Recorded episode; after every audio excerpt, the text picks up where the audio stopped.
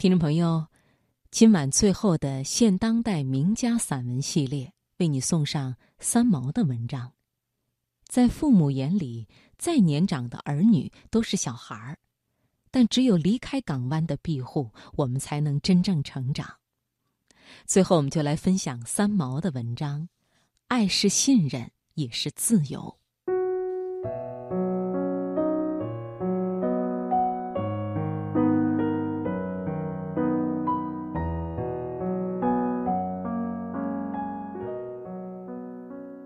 每次回国下机场时，心中往往已经如临大敌，知道要面临的是一场体力与心力极大的考验与忍耐。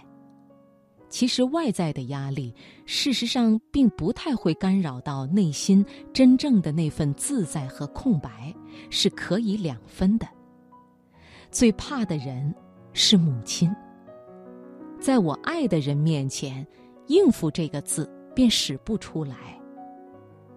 爱使一切变得好比最初的人，是不可能在这个字的定义下去讲理论和手段的。多年前，当我第一次回家，单独上街去的时候，母亲追了出来，一再的叮咛着：“绿灯才可以过街，红灯要停步，不要忘了，这很危险的。”当时我真被他烦死了。跑着逃掉，口里还在悄悄的顶嘴，怪他不肯信任我。可是，当我真的停在一盏红灯的街道对面时，眼泪却夺眶而出。妈妈，我不是不会，我爱你。你看，我不是停步了。最近又回家了，母亲要我签名送书给亲戚们，我顺从的开始写。他又在旁边讲：“于玉云姐姐的‘玉’字是贾宝玉的‘玉’，你要称她姐姐，因为我们太爱这位正直敬业的朋友。不要写错了，《红楼梦》中宝玉、黛玉的‘玉’，斜玉边字加一个点儿，不要错了。那是我忍下了，因为他永远不相信我会写这个‘玉’字，我心里十分不耐，可是。”不再顶嘴。我住在父母家中吃鱼，母亲怕我被刺卡住，穿衣她要在一旁指点。万一心情好，多吃了一些，她强迫我在接电话的那几忙不堪的时候内，要我同时答话，同时搬开口腔，将呛死人的胃药粉、人参粉和维他命，加上一杯开水，在不可能的情况下。灌溉下去，结果人呛得半死，他心安理得的走开。电话的对方以为我得了气喘。回想起来，每一度的决心再离开父母，是因为对父母爱的忍耐已经到了极限，而我不反抗。在这份爱的泛滥之下，母亲化解了我已独自担当的对生计和环境全然的责任和坚强。她不相信我对人生的体验。在某些方面，其实做孩子的已是比他的心境更老而更苍凉。无论如何说。固执的母爱已使我放弃了挑战生活的信心和考验，在爱的伟大前提之下，母亲胜了，也因对她的爱无可割舍，令人丧失了一个自由心灵的信心和坚持。我想了又想，这件家庭的悲喜剧，只有开诚布公的与父母公开讨论，请他们信任我。在人生的旅途上，不要太过于以他们的方式来保护我。这件事双方说的坦诚，也同意。万一我回来定居，可能搬出去住，保持距离，各自按照正确的方向，彼此做适度的退让和调整。这一点，父母一口答应了。而我为了保护自己的生活方式，做了一个在别的家庭中可能引起极大的伤心，甚而加上不孝罪名的叛逆者。幸而父母开明，彼此总算了解。讲通了，乐意回来定居。可是母亲突然又说：“那么你搬出去，我隔几天一定要送菜去给你吃，不吃我不安心的。”又说：“莫名其妙的男朋友，不许透露地址。他们纠缠你，我们如何来救？你会应付吗？”十七年离家，自爱自重，也懂得保护自己，分别善恶和虚伪。可是，在父母的眼中，我永远是一个天真的小孩子，他们绝对不相信我有足够的能力应付人世的复杂。虽然品格和教养是以慢慢在建立，可是他们只怕我上当。父母其实才是小孩子，他的金钱。借出去了，大半有去无还，还不敢开口向人讨回，这使他的律师公费常常是年节时送来一些水果，便解决了他日夜伏案的辛劳。有一次，一场费力的诉讼结果，对方送了一个大西瓜来，公费便不提了。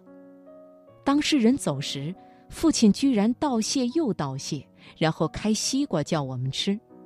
我当时便说他太没有勇气去讨公费，他居然一笑置之说：“这是意外的收入，如果当事人一毛不拔，过河拆桥，翻脸不认，又将他如何呢？”这种行径，我不去向他反复啰嗦，因为没有权利，因为我信任他不会让我们动恶。可是。当我舍不得买下一件千元以上的衣服时，他又反过来拼命讲道理给我听，说我太节省，衣着太陈旧，有失运用金钱的能力，太刻苦，所谓刻薄自己。其实，名利、衣食和行，在我都不看重，只有在住的环境上稍稍奢侈，渴望一片蓝天。一个可以种花草的阳台，没有电话的设备，新鲜的空气，便是安宁的余生。可是这样的条件又谈何容易？当我看见父母家窗外一片灰色的公寓时，我的心常常因为视线的无法辽阔和舒畅，而觉自由心灵的丧失和无奈。毕竟不是大银。吃不吃都不能解决问题，可是母亲不理这些，绝对不理。母亲看我吃，她便快乐无比。爱和信任，爱与尊重，爱过多时便是负担和干扰。这种话对父母说了千万次，因为他们的固执，失败的总是我，因为不忍。毕竟这一切都是出于彼此刻骨的爱。每当我一回来，家中必叫说闹腾分子又来了。平静的生活，因我的不肯，将眼睛也吃到堵住，必然有一番伤到母亲心灵深处的悲哀。可是我不能将自己离家十七年的生活习惯，在孝道的前提之下丧失了自我。改变成一个只是顺命吃饭的人，而完全放弃了自我建立的生活形态。在父母的面前，再年长的儿女都是小孩子，可是中国的孩子在伦理的包袱下，往往担得太认真和顺服，没有改革家庭的勇气和明智，这样在孝道上其实也是愚孝。我们忘了，父母在我们小时候教导我们，等我们长大了，也有教育父母的责任。当然，在方式和语气上，一定本着爱的回报和坚持，双方做一个适度的调整。不然，这个社会如何有进步和新的气象呢？一个社会的基本还是来源于家庭的基本结构和建立。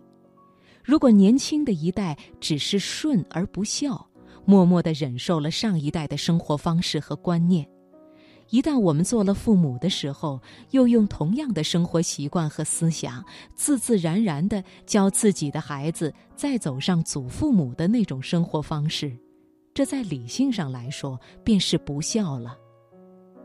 父母的精力和爱心是不可否认的事实，在好的一方面，我们接受学习回报；在不合时代的另一方面，一定不可强求，闹出家庭悲剧。慢慢的感化沟通，如果这一些都试尽了而没有成果，那么只有忍耐爱的负担和枷锁，享受天伦之乐中一些累人的无奈和欣慰。但是不能忘了，我们也是个体，内心稍稍追求你那一份神秘的自在吧。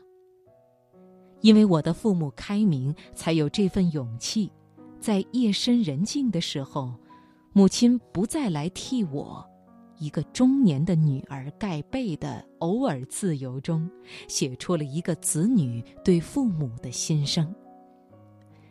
这件事情在我实在是艰难，可是答应回来定居，答应中国式接触的复杂和压力，答应吃饭，答应一切你们对我心肝宝贝的关爱，那么也请你们适度的给我自由，在我的双肩上。因为有一口虚息的机会，将这份爱的重负化为责任的欣然承担。